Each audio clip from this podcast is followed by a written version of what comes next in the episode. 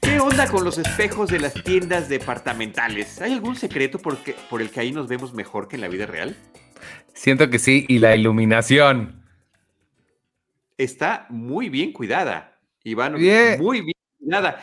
Perdón, perdón, rápido. Hay veces que voy caminando en una tienda departamental, veo el espejo y digo, y me regreso y, ¿en serio soy yo? ¿Por qué no me veo así? Siempre. Y sin probarme nada, nada más pasando dices, ay, caray. Bienvenidos a Seinfeld, un episodio de la vez, número 95. Yo soy Iván Morales Yo soy Charlie del Río. y hoy vamos a hablar de los espejos. No, vamos a hablar del episodio número 9 de la temporada 6. Se llamó The Secretary, la secretaria, y se transmitió el 8 de diciembre de 1994, donde en México estaba por suceder la gran crisis. Allá estaban comprándose ropa nueva. Tantas, tantas crisis vividas en el año de 1994. ¿Sabes Un qué no se me ocurrió mencionar y se me está ocurriendo hasta ahorita? El, no sé qué episodio era, pero debe haber habido un episodio en septiembre de 1994 y es cuando apareció Cine Premier también y no hice mención de eso. Wow, ese era muy bueno, ¿eh? Pero pues está, ahí está el- el- la, la oportunidad. Seguimos en 1994, Seguimos. así que todavía, todavía podemos estar recordando que era el año del nacimiento de la revista. Qué impresión. y por supuesto que Pulp Fiction tiene parte importante en, en este año fílmico, ¿no? Una película que a lo largo de todo el año estuvo teniendo pues presencia, primero por su participación en Cannes, después el estreno en ciertas ciudades, incluida Nueva York, hasta llegar finalmente a las salas comerciales en octubre. Eh, y tiene que ver también con este episodio porque Uma Thurman, una de las actrices que interpreta a uno de los personajes importantes de este collage, de este grupo coral que tiene la película, pues es multimensionada en este episodio de The Secretary, un episodio también que tantos años a la distancia, ay Ivanovich, hay ciertos temas que no sé cómo vamos a abordar. Sí, sí está, sí tiene, bueno, digo, abordarlos nosotros no, no, no le veo problema, pero sí hay cositas que ya, eh, quién sabe si tanto funcionen ahora. Incomodan, incomodan. Sí. Este, pues comencemos entonces, si te parece bien. Sí, sí, yo antes de empezar, inclusive nada más quiero hacer la, la- la observación. El guion de este episodio es de Carol Leifer. Carol Leifer, junto con Marjorie Gross, tienen las dos el crédito compartido.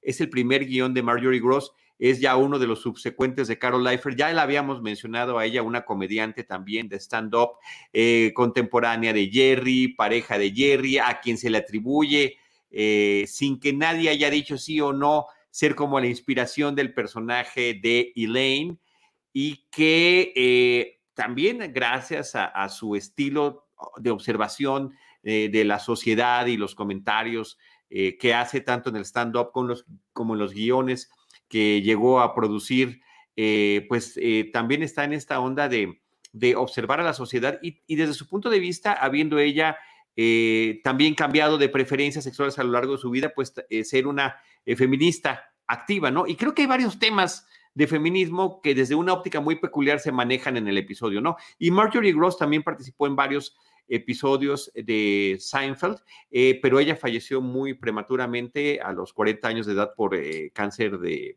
de ovarios y eh, en unos episodios más, cuando tiene su última participación, se le dedica el episodio y sale su fotografía inclusive en uno de estos, ¿no? Entonces, bueno, pues nada más mencionar que ellas son las dos guionistas de este episodio. Y otro dato curioso, el episodio no es dirigido por uno de los dos clásicos eh, directores de Seinfeld, ya habíamos mencionado en aún en una primera etapa, eh, habíamos comentado que también estamos la- iniciando pues lo que es prácticamente la segunda mitad de la serie dirigida por Andy Ackerman, pero en este episodio lo dirige David Owen Traynor, que tiene créditos en más de 130 episodios de, de, de Seinfeld como coordinador técnico, technical coordinator es como viene en el crédito, y que en eh, la descripción del DVD menciona que es una especie de coordinador de cámaras, ¿no? Por alguna razón, Andy Ackerman no pudo estar.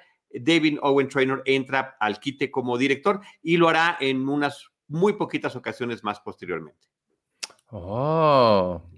Oye, eh, me, puso triste el de la escritora, pero... Sí, sí. Voy a cambiar radicalmente porque, mira, nos está recomendando Alberto López, la cuenta de Instagram eh, Seinfeld Backstage. Dice que la maneja la ex vestuarista de Seinfeld. No sé si tú la conocías ya. Sí, me la recomendaron en Instagram y no sé si es Alberto quien me la recomendó. Ahorita puedo checar eh, porque sí tiene fotos muy interesantes.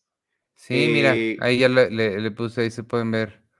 Sí, que no son muy buenas fotos, que eso es lo curioso, parecen fotos como caseras. O sea, no, pues no se nota la producción. Eh, mm, mm, mm, mira, Courtney Cox. Courtney Cox, sí, que además también es mencionada, la tendremos que mencionar en este episodio por una conexión que tiene allí con uno de los personajes, ¿no? Eh, fíjate que no, no encuentro este mensaje que me mandaron. Ah, sí, a mí me lo mandó alguien que se llama Iñaki, Iñaki.tv, su cuenta de Instagram. Me la, ha estado recomendando en, unos mensajes que me ha compartido. Dice que sí es él. De, de Instagram. Ah, ok. ok, sí soy yo. Muy bien, pues muchos saludos. Ya ves, aquí eres Alberto López Barbosa. En Instagram eres Iñaki. Eh, ok, el hombre de varias personalidades. Gracias por tus, por tus recomendaciones y qué bueno que también nos las estás compartiendo aquí a través del, del episodio. Gracias, Alberto. Está buena. Este, pues, eh, vámonos entonces, ¿te parece? Eh, arrancamos, arrancamos con el stand-up tradicional. Me, no me encantó, pero sí me gustó un, punto que hace. Está hablando de los em, abrigos de piel me, me, hizo gracia. Sí, estoy de acuerdo que no sé para qué sirven ni para qué los quieren. De piel de verdad, por supuesto. Si es falsa, hagan lo que quieran. Piel, si es piel de moped de verdad, pueden hacer lo que quieran. este, pero me gustó su comentario. La única razón para usar una piel es para ir de casa o atrapar a un animal. Ese me, ese me dio risa. Sí, se burlándose primero del uso de, de, de estas prendas de piel burlándose también de los cazadores estos que se disfrazan y se ponen como piel de animal y una, ¿no? Sobre su propia cabeza ponen la cabeza de otro animalito muerto y dicen, claro, seguramente el alza de decir, ya me engañó ese cazador que tiene doble cabeza que está por allí. También el asunto de la contradicción de que eh, las mujeres se depilan las piernas, se depilan las axilas, se depilan muchas partes de su cuerpo, pero eso sí, se visten con ropas con, abrigos de piel, ¿no? Para estar todas cubiertas eh, de pelo de otro animal. Entonces, bueno, pues él habla un poquito de esas contradicciones. Eh, yo no sé si sea uno de sus eh, gags clásicos, pero me sonó como tal, pero este no me parece tan afortunado. Normal, diría yo. Sí, exacto. O sea, no, no, no me hizo, no se me hizo malo, pero tampoco me, muy X. Así es, así es. De ahí nos vamos a la tintorería se supone, Ivanovich, que es la misma tintorería que había salido en el episodio de The Wife, con justamente con Courtney Cox, que ahorita le estábamos mencionando, que es de la temporada pasada, cuando el de la tintorería le otorga a Jerry un descuento por haber encontrado una pequeña medalla en una de sus eh, prendas que había llevado allí. Y justamente también en el stand-up de ese episodio, Jerry decía que él se imaginaba que la gente de las tintorerías usaba tu ropa. ¿Por qué se tardan tanto en entregarla? Seguramente porque hasta la están usando. Entonces, esa semillita ya se había, eh, ya se había puesto de ahí de otra manera, pero... Eh, aunque se supone que es el mismo personaje, es un actor distinto el que está interpretando a la tintorería en esta ocasión. Ah, pero el personaje sí es el mismo. Se supone, entiendo yo que es el mismo, sí, yo es lo que leí en la parte de la información del DVD. Ahora, lo que está curioso de aquí es que no, y yo no sé si en México existe este servicio, yo nunca lo había escuchado, pero no están llevando la ropa a lavarla o limpiarla, la están llevando a guardar. Bueno, en el caso del abrigo de la mamá, del abrigo de piel, dice, sí, lo estoy guardando y por qué lo guardo. Todavía le pregunta por qué el de la tintorería, pues porque mi mamá solamente lo usa cuando viene a Nueva York, porque ella vive en Florida. Y, este, y pues ahí es donde, donde lo guarda, es un servicio de almacenaje. Si yo tampoco en mi vida he escuchado algo tan, aquí lo anoté también, me pareció muy, muy extraño. Pues sí, está interesante. Sí. Lo interesante que esto, lo más interesante es lo que le está platicando George ayer. Ya sabemos que George pues ha sido contratado a partir de su cambio de estilo de vida de final de la temporada pasada. logró ser, convertirse en un ejecutivo de la institución de los Yankees de Nueva York y le van a asignar una secretaria. Él nunca ha tenido secretaria, está muy emocionado ante esa posibilidad em, y, la, inclusive va a tener la oportunidad de reclutarla. Y entonces Jerry pues le hace la, pregunta, ¿no? O sea, vas a tener una secretaria, eh, vas a escoger una mujer que sea como modelo de, revista de deportes o no. Entonces eh, George le dice que pues que aunque su instinto sería hacer eso, pues no, no soportaría ni podría soportar la frustración de estar trabajando junto a una mujer muy guapa todo el tiempo y que iba a optar por alguien que no lo fuera. A mí el, comentario que me gusta es que George le dice, voy a hacer un cambio de 360. Y, Jerry, vas a hacer los 180. De 180. Y, le dice, y le dice, y otra cosa sobre los cambios que le dice Jerry es que hace un par de meses tú tomabas los mensajes de tu mamá, porque él estaba viviendo en casa de los papás. Y dice, George, sí, muy orgulloso, y ahora voy a tener una secretaria que tome mis mensajes. Y le dice Jerry, sí, de tu mamá, ¿no? Que va a ser la que te va a estar hablando. Sí, eso está muy bueno. Dice, sí, dice George que va a elegir eficiencia pura, ¿no? Este, y, y por cierto, no nada más está dejando el abrigo de la mamá, Jerry también está llevando un saco y cuando ve el, dibujo, ¿no? ¿Cómo se llama? El, patrón que tiene el, saco, se lo elogia muchísimo Willy, que es el de la tintorería. Hombre, qué bonito está, qué bárbaro, ¿no? Entonces, lo que estamos viendo es que ya Willy le estaba echando ojo a la prenda desde, desde el momento en el que le está eh, revisando, ¿no? Eh, de ahí nos vamos a la oficina de George. Eh, ya ahí en el, me gusta que la, el establishing es del estadio de los Yankees, eso está, eso está padre. Este, y está entrevistando a, varias eh, mujeres que pueden ser sus secretarias, ninguna le gusta, rechaza como a tres porque son demasiado guapas y así tal cual se los dice de frente, sabes que eh, tienes, estás muy bien calificada, serías muy buena, pero eres demasiado guapa, haría lo que fuera por verte sin, sin ropa, le dice, y esto no va a funcionar, y las, eh, las despacha de inmediato. Creo que no, puedo, no, este puedo, contratarte, ¿no? Eres, tienes, tienes excelentes credenciales, pero no puedo contratarla. Una de ellas se llama Courtney Taylor, que es la primera. No sé si notaste que su look es muy parecido al de Amy Adams, a la de la actriz Amy Adams. Me la recordó muchísimo, ¿no? Pelirroja, muy bonita de rostro. Es no me totalmente recordó. totalmente del estilo. Y, le está diciendo, ¿no? Este, te estoy viendo y no puedo ni acordarme de mi nombre. Esto no puede funcionar, ya está. Hace bolita su propio currículum enfrente de ella y lo tira, ¿no? A la otra le dice, eres arrebatadora, tampoco te puedo, tampoco te puedo contratar. Em, Bastante honesto, al menos. Sí, muy claro eh, y, totalmente incorrecto, eh, pero muy claro, al menos. Y después, finalmente, pues está otra mujer que eh, tiene el pelo recogido, de lentes, no, no particularmente eh, despampanante ni mucho menos, y le está diciendo ella a él, ¿no? Como puede ver, mis credenciales son impecables, pero mi única preocupación es que yo cuido a mi mamá enferma y quiero preguntar si habría noches en que necesitemos trabajar tarde.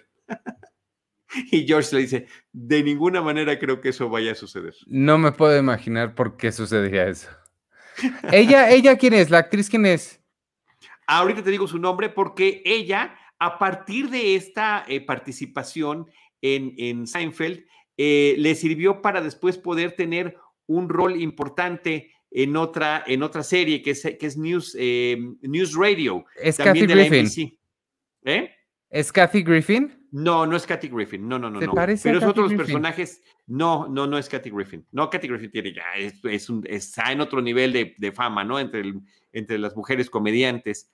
Eh, y personajes de televisión, pero es uno de los, de los, de los eh, personajes de... Se llama Vicky Lewis, la actriz.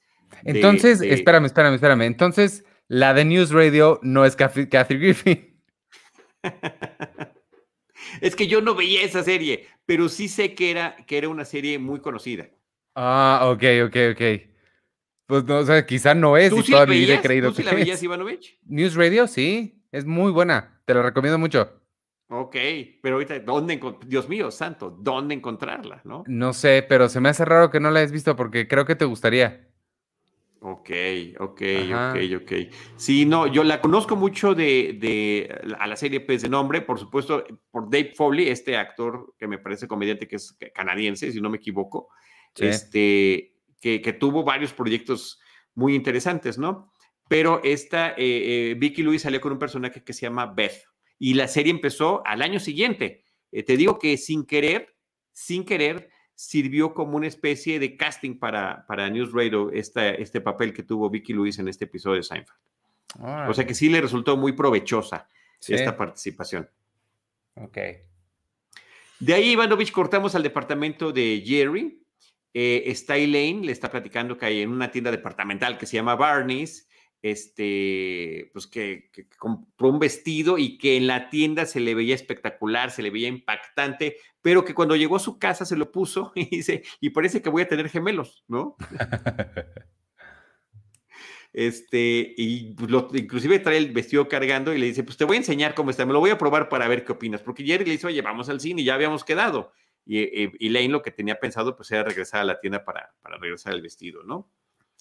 Este, poquito después entra George, llega feliz de que ya tiene secretaria, le dice, eh, no sé por qué nunca había tenido antes secretaria, y Jerry le dice, pues porque eres desempleado. y todavía George le dice, bueno, tal vez, ¿no? Pero dice, todo está organizado, mis mensajes, mis citas y lo orgulloso que estoy de mí mismo por haber tomado la decisión de irse por la eficiencia. Una vez más, también como alguien mencionaba ahorita en los mensajes, eh, que todo este cambio en la vida de George eh, está, eh, sucede a partir del episodio de Opposite, donde hace lo opuesto de lo que normalmente sus instintos lo llevarían.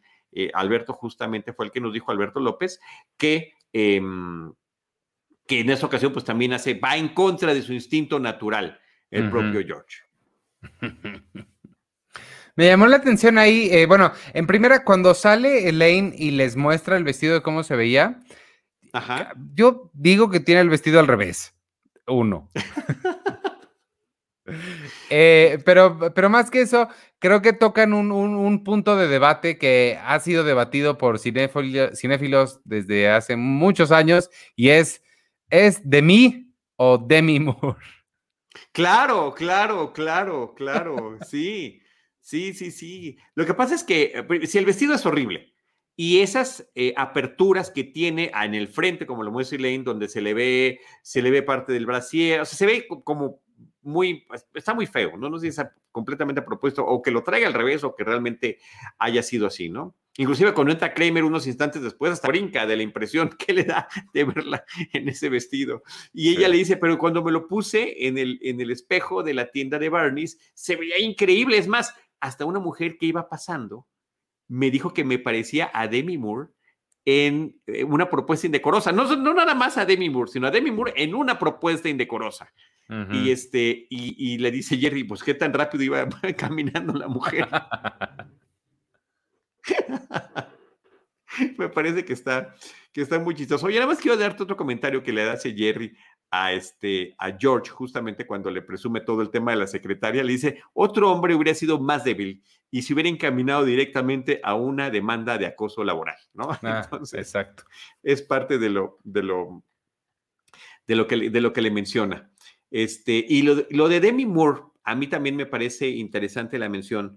Ivanovich, porque con este asunto de una relación, de una posible relación eh, romántico-sexual en el medio laboral eh, y de, de, también de una serie de películas que en los finales de los 80s y principios de los 90s, en el cine comercial estadounidense, se estaban tocando como temas candentes, aunque no tan, ¿cómo decirlo? No tan extremos como se verían en otras cinematografías, pero con gente muy conocida. La propia eh, Demi Moore había hecho, ya se menciona ahí, la de una propuesta indecorosa que es del 93, pero también estaba Disclosure, que es del 94, con Michael Douglas, que justamente es una película sobre acoso sexual en el trabajo. Nada más que era al revés. El, el, no sé si la viste, esa película. No, no, no. Michael Douglas es víctima del acoso sexual por parte de su jefa, que es ah, Demi Moore. Ni más ni menos que Demi Moore. Órale, no, no, no, no lo he visto. Y Demi Moore, un par de años después, haría la película Striptease, ¿no? Donde también está este tema del, erotismo. Y por su parte, Michael Douglas, pues ya había salido en Bajos Instintos en 1992, en Atracción Fatal en 1987, y te digo, converge con Demi Moore en esta película de Disclosure eh, que fue justamente el año en el que sale este episodio, que es del 94. Y también ya nada más en ese tipo de películas, sí quiero hacer una recomendación de una que me encanta del 89, se llama Sea of Love. No, no me acuerdo, la verdad que ya ni lo busqué, no me dio tiempo, cómo se llamó en español, porque no se llamó Mar de Amor.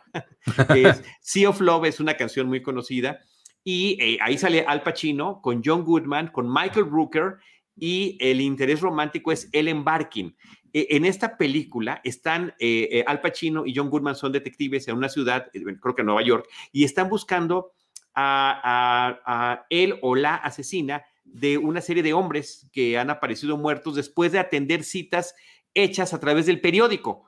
Antes de Internet, este tipo de, de, citas para conocer gente se hacía a través de los periódicos. Entonces ellos empiezan a atender eh, a hacerse pasar por alguna persona interesada en ese tipo de citas para ver si logran dar con la persona responsable de estos asesinatos. Y el caso es que en uno de los asesinatos se queda el disco puesto una y otra vez y otra vez y otra vez de la canción Sea of Love. Está muy buena, me oh. parece que es una de esas joyitas ocultas de finales de los ochentas. Suena para sí la voy a buscar. Y, hablando de, gente que hay que incriminar o, de algo, o de algo que incriminar, pues Elaine termina echándole la culpa al espejo de, de, Barney's, ¿no? De la tienda departamental. Dice, es que no puede ser que allí me vea espectacular, debe ser uno de estos espejos que hace que te veas un poquito más estrecho, que hace que te veas un skinny mirror, como, para que, te, ve, para que te, te veas más flaco. Y hace algo que creo que no habíamos visto. Ya habíamos visto el Get Out, que es cuando dice, ¿cómo, cómo crees? ¿No? Diríamos aquí, ¿cómo crees? Y que empuja a, estos compañeros que tiene, pero aquí le hace el doble get out porque con, un, con la mano derecha empuja a Jerry, con la mano izquierda empuja a George ahí en la cocina del departamento de Jerry. El doble get out. Yo creo que así le podemos llamar. Sí. Y bueno, ya, ya, habíamos dicho, entra Kramer, se impresiona del vestido, se echa para atrás y cuando escucha el tema de Barney le dice, oye, por favor, cómprame una crema hidratante que tiene protección ultravioleta y demás, que es eh, la preocupación, como siempre, alguna preocupación extraña de las, de las que tenga, eh, de las que tenga Kramer, ¿no? Cortamos después a una escena y que, que, este es un episodio, perdón, ya le hemos dicho hace, hace ya varios episodios, ¿no? Eh, de verdad que es una multitud de escena tras escena tras escena, de gag tras gag tras gag tras gag. Hay intercortes que hacen que sea como muy ágil el episodio, pero también como muchas cosas que están pasando eh, pues casi de inmediato una tras otra. Sí, muchas escenas muy cortitas. Así es. Esta es ya en el estadio de los Yankees. George en junta con la nueva secretaria y, este, y, está agradeciendo, le dice, nunca había conocido a, alguien tan eficiente como tú. Ay, muchas gracias, estoy halagada. Eres una maravilla de la organización. Ay, por favor, es mi trabajo. Es que estoy pensando en algo y tú ya estás un paso adelante de mí. Y entonces George no puede evitarlo, ¿no? A pesar de que no era la mujer eh, atractiva que se había imaginado en, un término más convencional, resulta que la eficiencia de esta mujer pues le resulta pues eh, interesante, ¿no? Y atractivo, por supuesto. Y le dice, ¿sabes acaso lo que estoy pensando en este momento? Sí, creo que lo sé. Y le dice, ¿y lo ves factible? Lo veo muy factible definitivamente factible. Y entonces voltean a ver los dos, y esto me encanta porque antes de llegarse a dar el abrazo y el beso, apasionado que se echan, los dos avientan sus gafas, ¿no? Porque los dos usan lentes. Entonces eso me dio mucha, mucha risa. Y se tiran al piso debajo del escritorio. Ya no vemos lo que sucede porque caen, caen entre el escritorio y el sofá de la oficina. Sí, nos podemos imaginar qué es lo que está, qué es lo que está pasando. Sí, ahora lo único que habría que decir es que hay, pues fue con, el consenso de ambos, ¿no? Sí, este, estuvo, eh, estuvo demasiado platicado el asunto. E, esa parte sí, lo que sucede más, adelante sí podría meter a George en problemas en la vida real, pero, pero hasta ahora todo bien. qué horror, qué horror. Cortamos al cine, Ivanovich, platícanos lo del cine.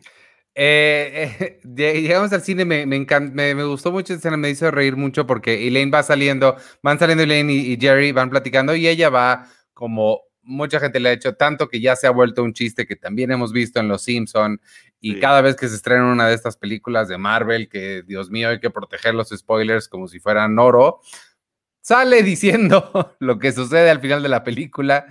Eh, muy quitada de la pena y uno de los que estaba esperando para la siguiente función, pues se enoja y le, y, le reclama, ¿no? Por haberle dicho lo que pasaba. Eh, me dio mucha risa eso. Sale Kramer también, que al parecer había ido con ellos, pero se quedó un poquito atrás y llega muy emocionado para pedirles un, papel, una pluma, porque acaba, esto es lo que acaba de conocer a Uma Thurman allá adentro, porque así uno conoce a Uma Thurman, y le va a dar su teléfono, pero no tiene dónde apuntar, entonces va a pedirles algo. Lo único que tiene Jerry es el ticket del, el boleto de entrada y se lo da. No, no el ticket del este, boleto de entrada, el ticket de la tintorería. Eh, perdón, el ticket de la tintorería. Y luego él dice una cosa que no sé qué significa, me imagino que es como buena suerte, pero me recordó a la película de Tom Hanks y Spielberg, La Terminal. Eh, Jerry se voltea con Elaine y le dice sobre Kramer, él tiene caborca. Supongo que es como buena suerte. Es esta atracción animal sexual que ya habíamos visto en un episodio de, de, la serie. Eh, cuando termina, ah, termina, que hasta le ponen ajo y demás, termina convirtiendo a una mujer que iba a ser monja, la saca de la, Claro, sí, de, sí, de, su fe, por, porque este, se considera, el propio Kramer se considera incontrolable, ¿no? Y justamente los sacerdotes le dicen, es que tú tienes el caborca, ¿no? Claro, qué burro, no sé cómo no me acordé de eso, pero sí, claro, sí. Sí, sí, sí. Sí, es eso. Sí, me parece que te digo, es un episodio que tiene ya muchos referentes a cosas que han pasado previamente, ¿no? Y bueno, la escena del cine, un montón de gente formado en la fila, muy a, la, antigüita, ¿no? De que está apenas saliendo la gente de, la, función que acaba de terminar y los otros están todos formados esperando, esperando entrar. Eh, efectivamente, pues nos remite a esa escena de los Simpsons, que, que había sido un par de años antes. Ahí sí, definitivamente se le están casi fusilando, o es una terrible y horrible coincidencia, pero la de Los Simpsons es un par de años antes, es en el, episodio 12 de la temporada 3, el episodio se llama I Married March, me casé con March, y justamente es cuando están saliendo, es el flashback que tiene eh, Homero de cómo inicia su romance con March, van saliendo del cine de ver El Imperio Contraataca de Empire Strikes Back de Star Wars y dice, ¡ay, quién hubiera pensado que Darth Vader era el padre de Luke! ¿No? Y la gente se, enoja muchísimo. la gente se enoja muchísimo en la fila. Y en, este caso, y en este caso, Jerry dice, ah, esa película fue de lo peor. Elaine dice, sí, no puedo creer que hayan hecho a la esposa la asesina, ¿no? wow, me encanta que he descubierto muchos talentos ocultos que tienes. ya descubrimos otro, haces un gran Homero. Este, pues sí, qué lástima que fuera antes, porque entonces sí. Claro, sí, un par de años apenas, ¿eh? Un par de años apenas. Tengo dos frases de, Homero que, más o menos me salen bien. Esta me parece una clásica, sobre todo por el gusto de los Simpsons y el gusto por Star Wars. Y la verdad que me parece que es uno de los grandes, grandes, grandes momentos de, la serie de los Simpsons. Y eh, la otra es también uno de los episodios de las primeras temporadas, cuando eh, eh, este Homero se da cuenta de que el día que va a ver su espectáculo de autos monstruo, de esos coches que se destruyen entre sí, es el día de un recital de Lisa. Entonces, para él es terrible y dice, oh destino cruel, ¿por qué te burlas de mí? Y, lo digo muy constantemente porque siempre me pasa algo diario, diario, que me obliga a decir, ya, pero ya con mi voz, oh destino cruel, ¿por qué te burlas de mí? ¿No? Diario pasa algo de que, que no se ven estos dilemas de la vida constantemente. Wow, qué buenos son los Simpsons. Sí, muy, muy buenos. Oye, y además, también mencionar, o sea, Uma Thurman, eh, otra vez esa es, that's the genius of it, como decían en el episodio pasado, es, era una celebridad apenas en ascenso. No tenía tantos, em, tantos, eh, eh, tantas películas tan reconocidas. Ya llevaba una trayectoria, pero todavía no. Y una de sus películas previas, también de unos cuantitos años antes, también tenía que ver con esta onda, de, te decía yo, de la sexualidad y, de, ah, relaciones curiosas, que es relaciones peligrosas, dangerous liaisons, ¿no? Que, que en la que ella tiene un, un rol ahí secundario, pero por supuesto que importante en la película. Wow. Este, la, última es también nada más mencionar que Jerry ve a su, al tintorero, al dueño de la tintorería, con ah, lo que parece ser su saco, no está seguro, pero sí se le hace. Lo ve a lo lejos. Identifica a Willy, es mi saco, pero ya no alcanza a distinguirlo, ¿no? Y bueno, y la, y la frase de Kramer eh, cuando regresa que dice Uma, Uma, Uma, ¿no? Que es como solamente Michael Richards lo podría decir. Ahí sí no me sale la imitación para nada. Eh, de ahí nos vamos a la oficina de George, sigue besándose con la secretaria. ella, eh, me gusta que le empieza a dar estas instrucciones súper eficientes de cómo hacer mejor las cosas, pero ahora sobre cómo quitarle la ropa. Y hay una cosa ahí, no rarísima, sino como muy curiosa, que te da mucha curiosidad de saber qué hace, porque le pide un cojín y le dice, mira, préstamelo, te voy a enseñar algo. Y algo hace que a George le encanta y le gusta tanto que se le ocurre gritarle, te voy a dar un aumento. Sí. En pleno, en pleno momento vamos a decirlo de éxtasis, ¿no? Pero dice, a ver, pásame el cojín, ¿no? las instrucciones de eficiencia para desvestirla son geniales y después se les pásame ese cojín. Ya no se ve, como dices tú, lo que pasa porque están detrás del escritorio, pero George grita, oh my God, y ella grita, Mr. Constanza, I'm giving you a raise, te voy a dar un aumento, ¿no? Cortamos a la cafetería donde es al día siguiente y George le está contando a Jerry lo que pasó y le dice, estás teniendo sexo y de la nada gritas, te voy a dar un aumento. y le dice, me imagino que no tienes las atribuciones para poder dar un aumento. De ninguna forma. y, después, déjame entender bien, estás tan agradecido de tener sexo que eres capaz de gritar cualquier cosa. Este, cuestionando ¿no? a George por, con esta actitud tan, tan curiosa que tiene. Y, este, y después de tantas burlas, dice George, se, no, se molesta, él dice, bueno, lo único que se me ocurre es ir a la oficina de George Steinbrenner, el dueño del equipo, y decirle que le tiene que dar un aumento, ¿no? Pues sí, ya no le queda y, y, le pregunta, ¿y cuánto tiempo lleva trabajando? Tres días. Ah, bueno, sí, ya casi es una semana, ¿no? Ya que están este, parados, Jerry se mete las bolsas al, saco y encuentra el boleto del cine. Ese saco, pues obviamente él lo traía el, Willy, el, de la tintorería, y pues acaba de, dar, de comprobar que en efecto sí era la persona que él vio anoche, sí era el señor este. Sí, y que efectivamente había utilizado su saco, ¿no? O sea que lo que tuvo que haber pasado es que al día siguiente fue Jerry por el saco, lo recogió de la tintorería, se lo puso para ver a George y después pasa este asunto, ¿no? Sí. Este, te digo, recordando y confirmando lo que había eh, eh, pues mencionado Jerry en su monólogo en aquel episodio de Wife de la quinta temporada con Courtney Cox, ¿no? este, nos regresamos a la tienda de Barney's y eh, Elaine está reclamándole a la, a la, dependiente, a la señorita que atiende el área de los vestidos, que esto, this is false reflecting, esto es reflejo falso. Los voy a reportar al departamento de no sé qué. y la muchacha le dice, bueno, pues, si no te gustó, te lo podemos cambiar por otra cosa. Ay, bueno, sí, este, vi ese modelo de Calvin Klein que me gustó. Sí, le cambia el tono por completo. Totalmente, totalmente. Y eh, eh, ella está acompañada de Kramer, finalmente se ve que, la, que también fue Kramer por su cremita eh, de, la, de la humectación que necesitaba.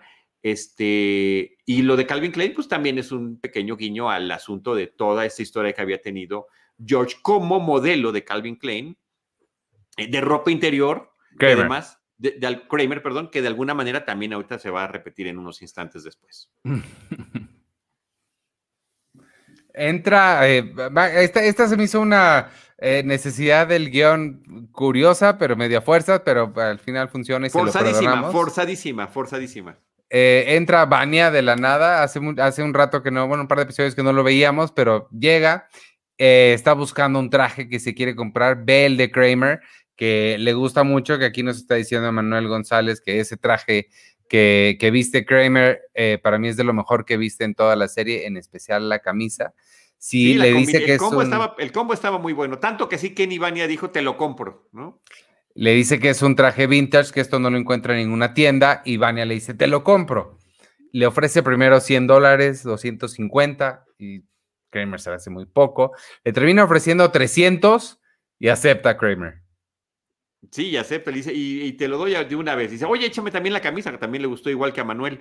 Y, y, le dice, ay, me matas, ¿no? Pero finalmente, pues parece que también se la da. Sí, que este personaje de Kenny Vania justamente había aparecido dos episodios antes, en el episodio de The Soup, y también menciona las mismas cosas que habíamos conocido, ¿no? Que se siente que pues, ha aumentado, ha ganado peso, en músculo porque ha estado haciendo ejercicio, lo presume. Resulta que tiene la misma talla que, que Kramer.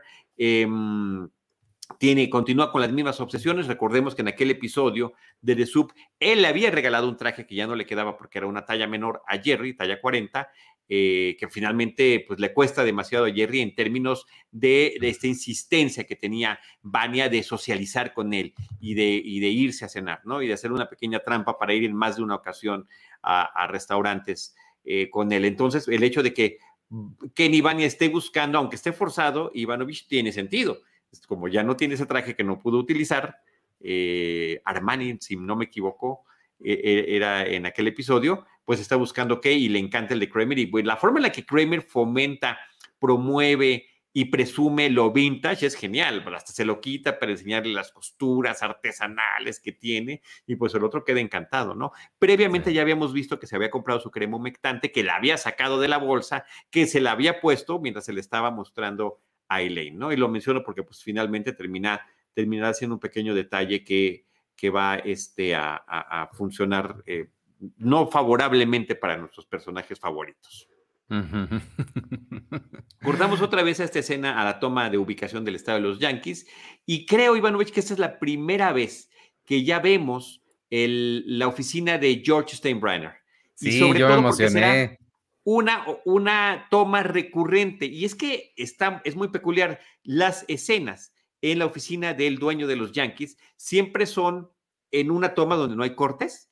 Eh, la cámara está en las a espaldas de George Steinbrenner, o sea, no se le ve el rostro, nada más se le ve parte del hombro y la cabeza, se ve a lo largo de la oficina hasta la puerta de entrada. Y la constante que estaremos viendo, que aquí en este episodio lo vemos al menos dos veces, es que entra George a solicitarle algo y George Steinbrenner termina saliéndose del tema del que le esté hablando eh, George o el que llegue y se avienta unos monólogos terribles donde la gente termina saliéndose porque eh, eh, se queda divagando el señor con, como ya lo habíamos mencionado, con el plus de que es la voz de Larry David, que tantas veces ha prestado su voz a lo largo de la serie, que, pero que ahora ya lo hace, lo va a hacer, lo, lo está haciendo con un personaje recurrente y con diálogos más extensos. Antes eran pequeñas palabritas, frases y demás que soltaba por ahí. La, la otra cosa que, que, yo señalaría sobre él, bueno, no, no es específicamente sobre él, pero como que no había yo caído en cuenta que Seinfeld tiene una muy buena tradición de jefes extraordinarios. O sea, no solo Steinbrenner, sino Mr. Pitt. Eventualmente vamos a conocer a, Mr. Lipman. Creo que tienen eh, jefes muy, eh, que son personajes bien padres, muy, muy memorables. padrísimos, padrísimos. estoy completamente de acuerdo. Sí, sí, muy interesante. Muy eh, vistosos, extravagantes creo que sería como la palabra ¿no? que tenían todos en común, muy, con una personalidades muy bien definidas. Sí, pero sí, exacto. Floridos, ¿no? En su, en su forma de ser extraordinariamente peculiares, me parecería que, que, es eso, ¿no? Y por cierto, pues lo que le fue a decir este George es, fue, a, fue a pedirle el aumento para Ada, que es como se llama la secretaria, ¿no? Eh, le dice que la idea, una idea que había producido alguna cuestión muy efectiva, que eso me parece que está padre, reconoce que es de ella a fin de poder generar el, el, el, aumento y también le empieza a inventar cosas. Le dice algo que es cierto, que cuida de su madre enferma, que tiene diverticulitis, por cierto, ¿no? Y el otro también se va, ah, yo lo tuve una vez y me tuvieron que inspeccionar y bla, bla, bla, ¿no? También le inventa a George, como sabemos que es el genio de las mentiras, que la pobre tiene que irse a fingir que es maestra para comer en los, eh, eh, en, estos em, comedores universitarios y poder obtener un precio mejor y todavía lo último que le alcanza George Steinbrenner es creo que le saldría más barato si se trae su propio emparedado o su propio sándwich al trabajo. Y con eso George termina yéndose, ¿no? Ya ni siquiera termina de escucharlo. Me encanta como siempre, y ese va a ser también un chiste recurrente, que George se empieza a ir y el tipo habla y habla y George ya está, cierra, se va. Así es, así es. Y, además, insisto, sin que haya cortes de cámara, ni mucho menos, son pequeñas planosecuencias, ¿no? Porque aunque no se esté moviendo la cámara, pero todo ocurre en un mismo espacio, muy teatral, muy teatral y muy, como que encontraron un estilo muy peculiar que termina funcionando muy bien para esto. Sí, totalmente. Regresamos a Barney's. Este, Elaine está probándose un vestido y resulta que se asoma desde el otro vestidor Kramer porque ya se quedó sin ropa. Este, ya le vendió su traje y camisa a Kenny Vania y, este, y le dice, oye, qué bueno que te encuentro por aquí. Este, avísale a Jerry que me traiga algo de ropa, ¿no? Todo le reclama y le dice, pues, ¿cómo, te atreviste a hacer eso, no? ¿Por qué no compras algo aquí si con los precios de aquí, pues no, pierdo mi ganancia? Eh, de ahí nos vamos a la tintorería. Jerry está, pues, eh, llega con, con Willy, lo saluda como con el mismo tono de Newman. Hello, Willy. Eh, y le empieza a cuestionar, ¿no? Le pregunta que se ha visto buenas películas, que se ha visto buenas películas específicamente a las nueve y media de la noche en el cine Paragon. Em, y le reclama, le dice, es que, ¿cómo? Porque yo te vi usando mi, traje. Y Willy le dice, no, eso sería ir en contra del código de los, de, los pintoreros. Eh, saca el boleto y Jerry le dice, me estoy imaginando esto, el boleto del cine que había encontrado en su traje y le dice, ¿sabes qué? Ya no quiero nada, me llevo de aquí todo, este, dame el saco de mi mamá para ya llevármelo, pero no trae el ticket, porque como vimos antes, este, se lo quedó eh, Kramer con el autógrafo de Uma Thurman. Eh, mientras tanto, vemos un corte rapidísimo a la esposa de, de Willy comiéndose un hot dog usando el, abrigo de la mamá. Este, y pero bueno, pues a no traer el ticket, le dice que lo necesita porque esas bodegas son muy grandes y sin el número no lo va a poder encontrar. Sí, me, parece genial la actitud de, de, de, Willy. O sea, eh, dentro de lo abusivo que es, cómo saca provecho de la situación de que Jerry no traiga el ticket, ¿no? Finalmente, ups, no te lo voy a poder entregar, ¿no? Este, Y también Jerry le dice que, que cómo es posible que él código de los, de los de las tintorerías sea no usar la ropa de los demás cuando pues debería ser algo que, que se da por sentado. O sea, ¿cómo, ¿por qué van a necesitar un código para poder decir eso, no? Sí, porque se necesita decir. Claro. Regresamos a Barnes. Y eh, Elaine ya está con otro vestido que la verdad se le ve bastante mejor, el vestido Calvin Klein, que se supone que es Calvin Klein que está utilizando, y le dice a la vendedora, pues sí, me veo bien aquí, pero ¿eso qué significa? ¿no? Entonces le dice, ¿y se lo va a llevar o no? dice, pues déjame, lo voy a pensar. Y lo que se le ocurre a Elaine es salirse de la tienda con el vestido puesto para ver si se puede ver reflejada en algún otro lugar y convencerse, porque ya tiene una desconfianza total de cómo eh, se ve en el espejo de la tienda, ¿no? Eh, lo cual la verdad que sí, sí está como demasiado loquísimo, ¿no? Necesita un espejo neutral, dice. Claro, un espejo neutral. Regresamos a los, al estado de los Yankees y Ada, la secretaria, le está agradeciendo a George el aumento que le dijo, estuvo increíble, no me lo imaginaba que, pues, pero además 25 mil dólares, porque todavía George cuando le dice que se lo dieron, dice, claro, yo hablé con George Steinbrenner y le dije, cosa que era cierto, pero se lo vende de otra manera, ¿no? Dice, bueno, sí, pero 25 mil dólares, wow. Y George ahí es cuando se queda pasmado. ¿Qué? Porque recordemos que ahí en Estados Unidos se utiliza así el, tu, tu, ingreso anual, ¿no? Así es como, como se acuerdan los sueldos. Sí, es muy raro. Aquí sí, es muy extraño. Aquí estamos acostumbrados a mensual porque pues luego no sabes si vas a durar el mes, ¿no? Entonces tiene más sentido. sí. Pero hice ahorita el cálculo, 25 mil dólares al año son 2.083 dólares al mes. Ok, o sea. O sea, como depende, en esa época no sé en cuánto estaba el peso. No, pero ahorita ahorita pues, son como 40 mil pesos pues no está nada mal, por eso se ofende George, porque él dice, ¿cómo es posible que estés más ganando? No es, ¿Cómo es posible que estés ganando más que yo? Dice, es, no, es antinatural, no puedes ganar más que el jefe. Dice ella, bueno, pero aparentemente sí se puede. sí, al parecer sí se puede. Y, insisto, creo que ella lo hace muy bien. Sí. El personaje de Aida es esta actriz porque tiene muchos estados de ánimo distintos dependiendo de lo que está sucediendo y siempre como muy específica, ¿no? Este, dice José Luis Enrique que los 25 mil eran el aumento, no el total. No, yo entendí que sería el total. Este, sí, yo también. El, total anual, el total anual del. Imagínate que fuera todavía más. Sería, sería, sería increíble, ¿no? Pero lo chistoso de todo esto, sean 25 mil o no, es la ofensa. Él, le parece terrible, aunque él fue el que lo. Él, él, todo es culpa de George. Y aún así termina ofendiéndose de los propios resultados que él genera. ¿Cómo? Sí, pues tampoco tanto. Quería un aumento, pero no tanto. Claro, ¿Cómo va a ganar más su secretaria? Lo cual lo pone, lo pone loquísimo, ¿no? Regresamos a Elaine, que está en la famosa calle de Nueva York, que recordemos que estamos estrenando como set en esta nueva temporada.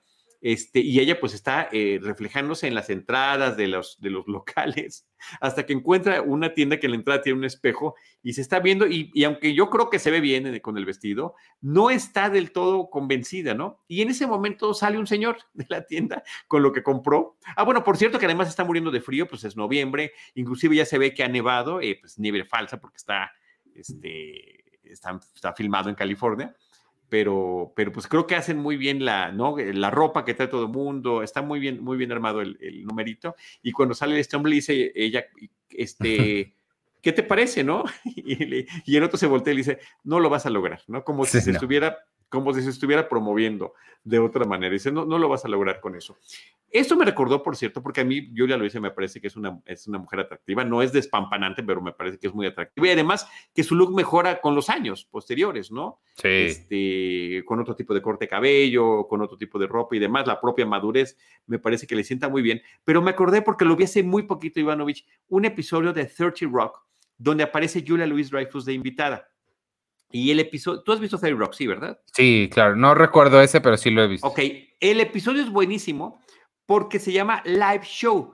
Y eh, a diferencia de, mm, de, de Seinfeld, Theory Rock no se graba con público ni se escuchan las risas de la gente, sino que está más armado como una peliculita, ¿no? Pero este episodio lo hacen así. Todo el episodio es como si fuera en vivo y se oyen carcajadas, se tienen que esperar a que la gente se ría y demás. Inclusive cambian de cine a video para que se note todavía como, ellos mismos dicen, como telenovela mexicana.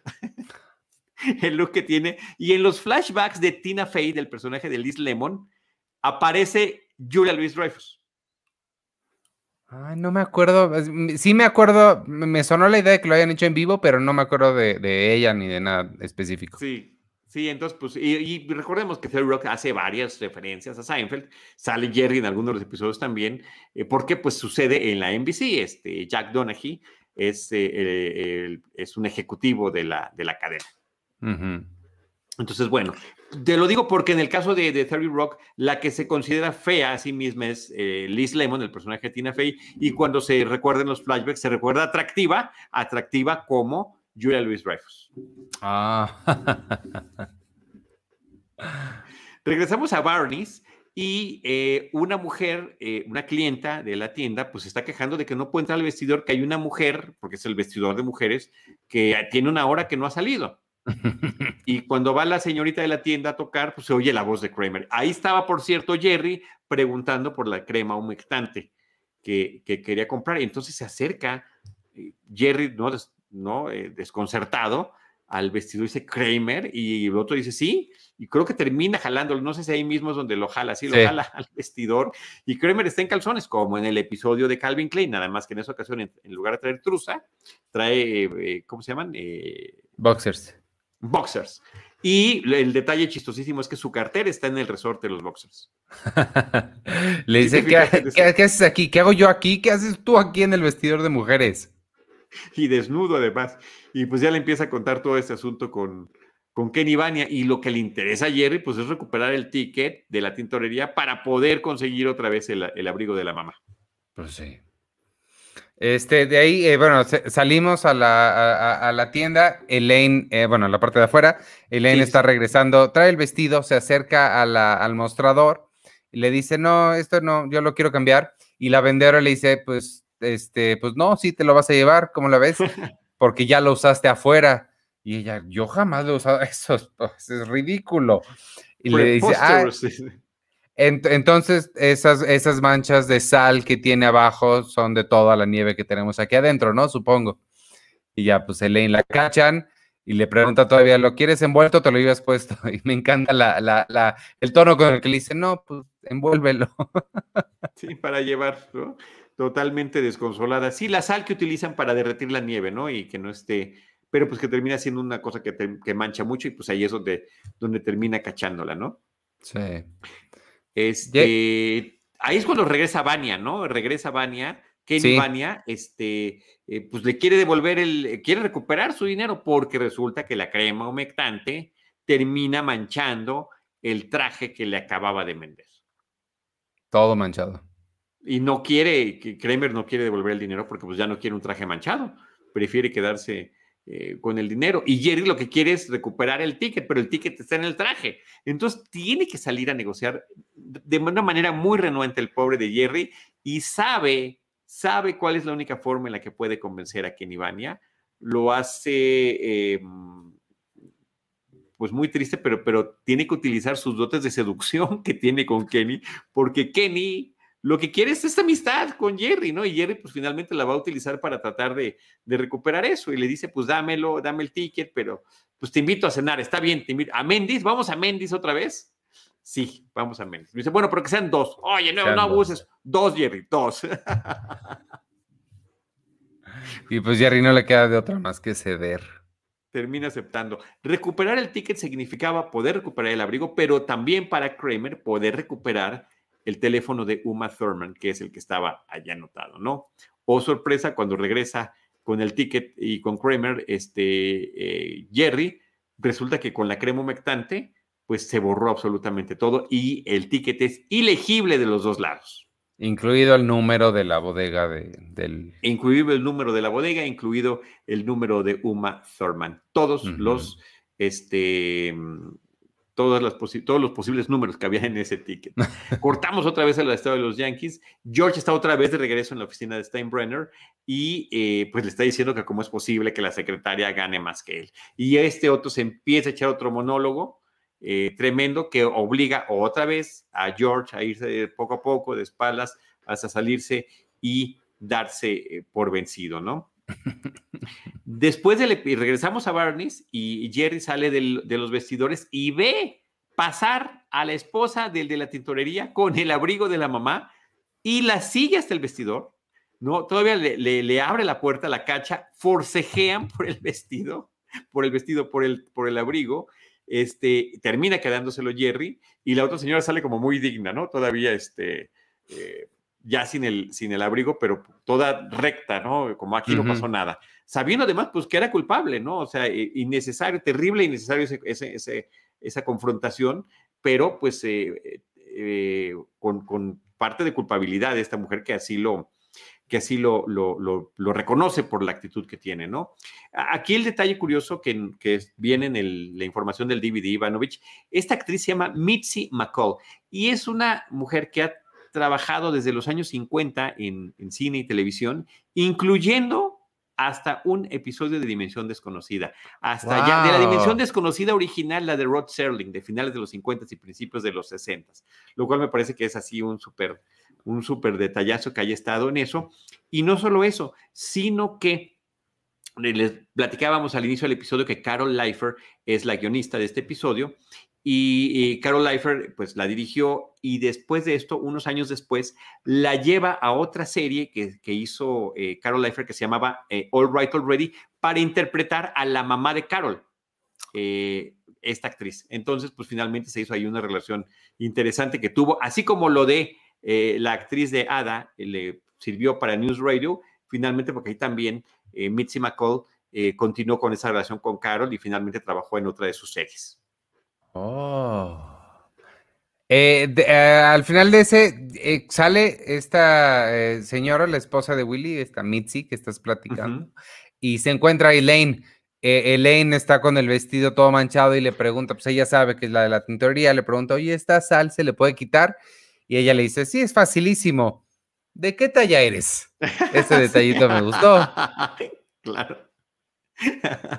ya desde entonces ya está, ya está checándole. Bueno, aquí tengo otro detalle que está muy bueno, eh, también gracias a la información del DVD que vienen los subtítulos, porque la siguiente escena es como muy triste, ¿no? Estamos viendo eh, caminar a, los, a nuestros tres personajes, a Kramer, a Elaine y a Jerry. Ninguno de los tres obtuvo lo que pretendía ni lo que quería.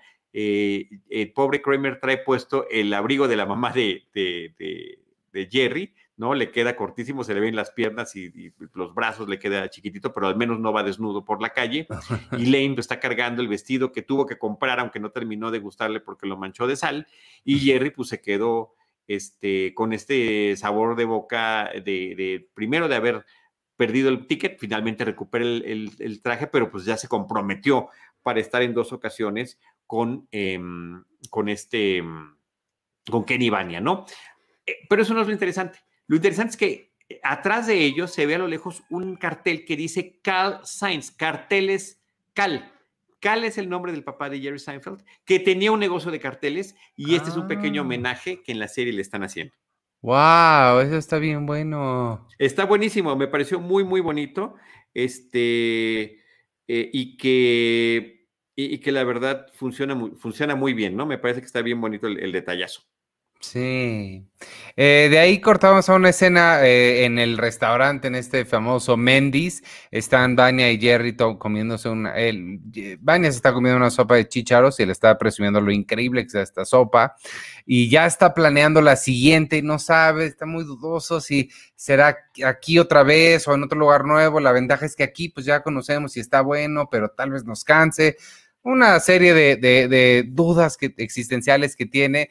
Jerry está muy harto, le dice, pues ya donde sea, no importa. O sea, sí, ya entiendo tu problema, pero no, no, no, no me importa mucho.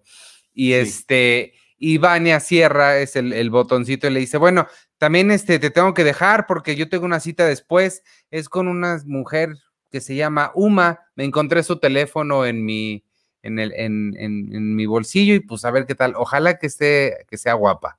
Ojalá que sea guapa. que lo tomó, copió el número del, del boletito antes de que la crema lo borrara, ¿no? Eh, después de haber agarrado el, el- el ticket este que, había, que estaba en el traje que le vendió Kramer. Este, sí, me parece que el, el que termina ganando varias cosas es ahí este, este, este Vania. Y Sí. eh, el final es otra vez un monólogo, como ya hemos visto que hemos estado alternando entre monólogos o pequeños epílogos y que nos gustan más los epílogos, pero bueno, en ese caso es monólogo y tiene que ver, pues, con, con los restaurantes, ¿no? Dig- Digamos que como conectando esta escena final de, la, de con las sopas que están ambos comiendo. Y Jerry dice, si me ven en un restaurante, por favor, no quiero saber sobre los especiales. Siempre vienen a pro- promoverme los especiales. Si son tan especiales, ¿por qué no están en el menú? Y las famosas descripciones exageradas y vistosas que tienen. Y debo decirte, Ivanovich, que coincido con él. Cuando vas a un restaurante, o sea, cuando he dicho, ah, tienen eso, sí, deme eso mejor, que me está usted diciendo. Pues la verdad que nunca, ¿no? O sea, tú vas a un restaurante y normalmente pues ves el menú, vas por algo que te gusta o algo que estás viendo allí, pero no algo que te están platicando y que no, no sea parte del menú de siempre, ¿no? Y porque además la mitad del tiempo no me estás esperando a que se calle para pedirle lo que ya quieres pedir. Sí, porque que no va a ser eso que te están diciendo y que efectivamente termina siendo una súper explicación que están haciendo al respecto. Sí. Y pues ahí termina el episodio. Eh, no sé qué te pareció. Creo que está, a mí me pareció bien, pero no, no, no un clásico. Creo que es hasta cierto punto, incluso hasta olvidable, pero, Sí.